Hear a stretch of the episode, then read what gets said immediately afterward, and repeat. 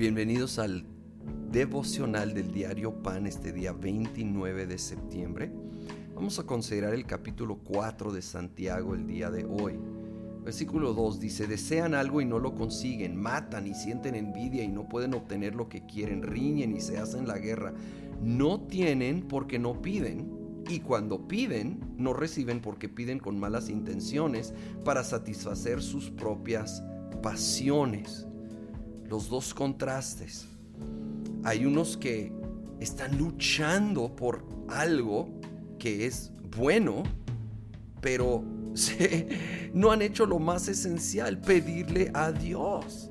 Y luego hay el otro lado, los que sí piden, pero no están pidiendo conforme a la voluntad de Dios, sino a pasiones personales. Y obviamente tampoco se va a lograr por ese lado, porque eso tampoco es la voluntad de Dios. Así que seamos personas que buscan la voluntad de Dios y entonces caminando en ella, pedimos, buscamos a Dios de todo corazón, obviamente, no como principalmente para recibir algo, sino para realizar y fortalecer una relación cercana con Él. Y de esa relación, por supuesto, como hijos, pedir ayuda de nuestro Padre.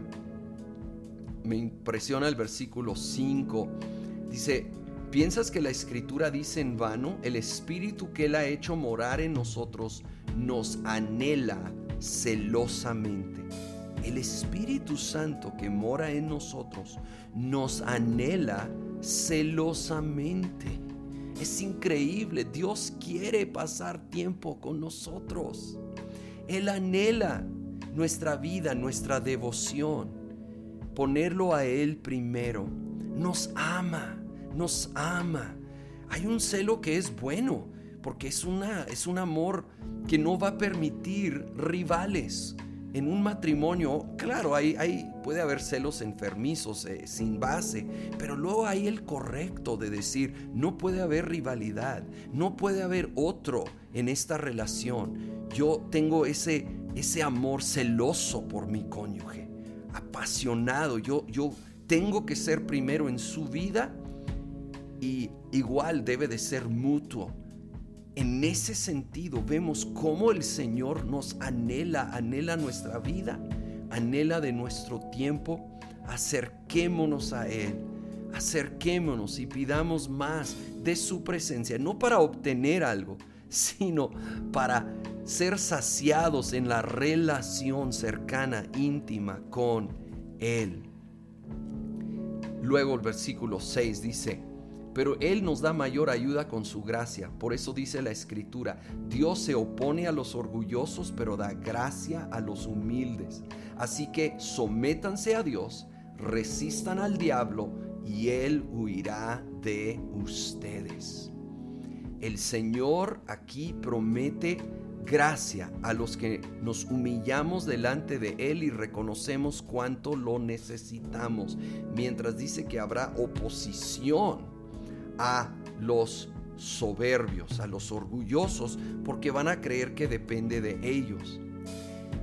Y va a haber esta gracia al reconocer nuestra necesidad de Dios. Pero no solo eso, ojo, el versículo 7 es poderoso. Al someternos a Dios y reconocer que dependemos de Él y su autoridad, entonces podremos resistir al diablo y Él huirá de nosotros. Este es un poderoso versículo para declarar, pero tenemos que estarlo viviendo, estar sometidos a la autoridad de Dios. Y entonces nos posiciona para que esa autoridad fluya a través de nuestras vidas. Y entonces al resistir al enemigo, Él tendrá que huir. Señor, en esta hora venimos delante de ti Señor, queremos pedir conforme a tu perfecta voluntad, no a caprichos personales. Señor, venimos humillándonos delante de ti y tu autoridad, reconociendo nuestra debilidad, nuestra total dependencia en ti. Y en esa dependencia en esa sumisión a tu autoridad resistimos al diablo, lo resistimos en nuestras vidas, lo resistimos en nuestras familias.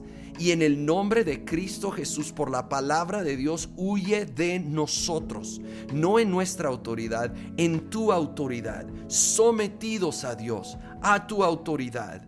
En el nombre de Cristo Jesús, huye de nuestras vidas, huye de nuestras familias.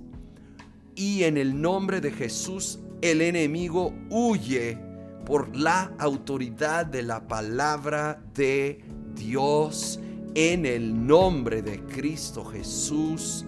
Amén.